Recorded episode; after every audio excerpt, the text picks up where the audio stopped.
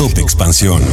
México. Encarcelan a ocho militares por la desaparición de los 43 estudiantes de Ayotzinapa. Empresas. Liverpool quiere ser el mayor vendedor de autos eléctricos de México. Yo soy Mike Santaolalla y sean ustedes bienvenidos a este Top Expansión. Top Expansión. Una jueza federal mexicana dictó este lunes prisión preventiva contra ocho militares detenidos días atrás para ser investigados por la desaparición de los 43 estudiantes de la Escuela Rural de Maestros de Ayotzinapa, según el gobierno mexicano.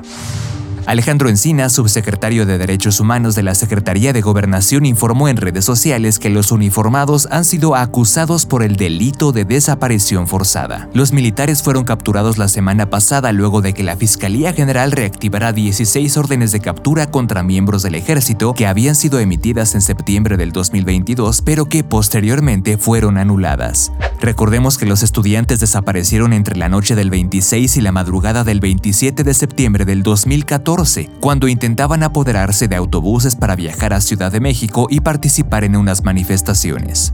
Esto se conoce a poco más de un mes de que el grupo interdisciplinario de expertos independientes que ha investigado el llamado caso Ayotzinapa concluya definitivamente sus trabajos tras denunciar diferencias con mandos castrenses. Carlos Beristain, uno de los expertos del grupo, indica que las Fuerzas Armadas de México han ocultado de manera deliberada información sobre la desaparición de los estudiantes y aseguró que en la zona donde ocurrieron los hechos está destacado un batallón del ejército que habría tenido conocimiento de lo sucedido.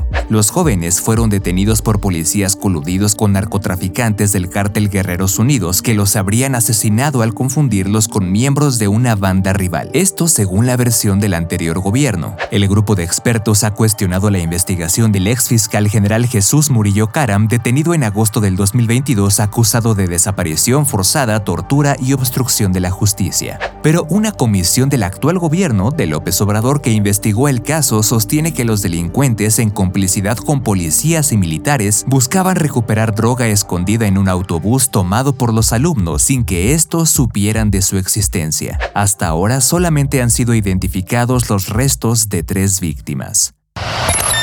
Top Expansión. La incursión de Liverpool en la venta de autos empezó como una sugerencia de su oficina de China, esta que se encarga de analizar tendencias y realizar compras de miles de productos que se venden bajo sus marcas propias en los 128 almacenes del minorista, se dio cuenta de que en China ya se vendían autos en centros comerciales.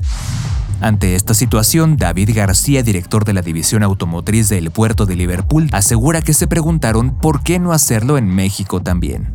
La empresa decidió hacer una encuesta para ver qué tan dispuestos estarían los consumidores mexicanos de comprar un vehículo en un centro comercial. Después de todo, un vehículo es el bien más costoso al que acceden 75% de los mexicanos, ya que solamente el 25% puede comprar una casa. Las estadísticas internas de Liverpool mostraron que la mayoría de las personas en México, el 75%, aún prefieren comprar su automóvil en una distribuidora tradicional, y el 25% restante se divide entre centros comerciales, compras en línea y tiendas departamentales. Pero el 70% dijeron que estarían dispuestos a comprar un vehículo cuando se menciona la posibilidad de que la tienda departamental sea Liverpool. Este dato animó al minorista mexicano a dar el paso. Hay que recordar que unos 14 años atrás, en 2008, Grupo Salinas llegó a un acuerdo con la marca china FAO y creó una división automotriz, pero el proyecto fracasó y unos 5.000 clientes se quedaron varados, sin nadie que se hiciera responsable de las refacciones o de la garantía de los vehículos vendidos en abonos chiquitos. Si quieres conocer más de esta historia, visita expansión.mx diagonal empresas.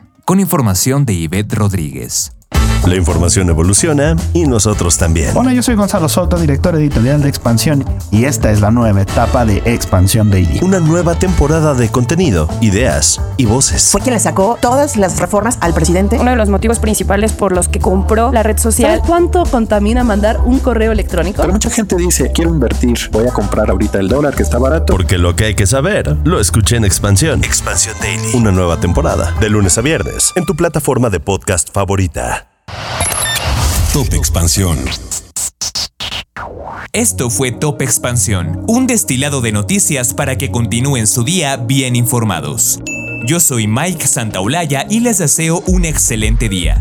Recuerden que si quieren más información sobre economía, política, empresas, mercados y tecnología, siempre pueden contar con Expansión y todas sus plataformas. Hasta pronto.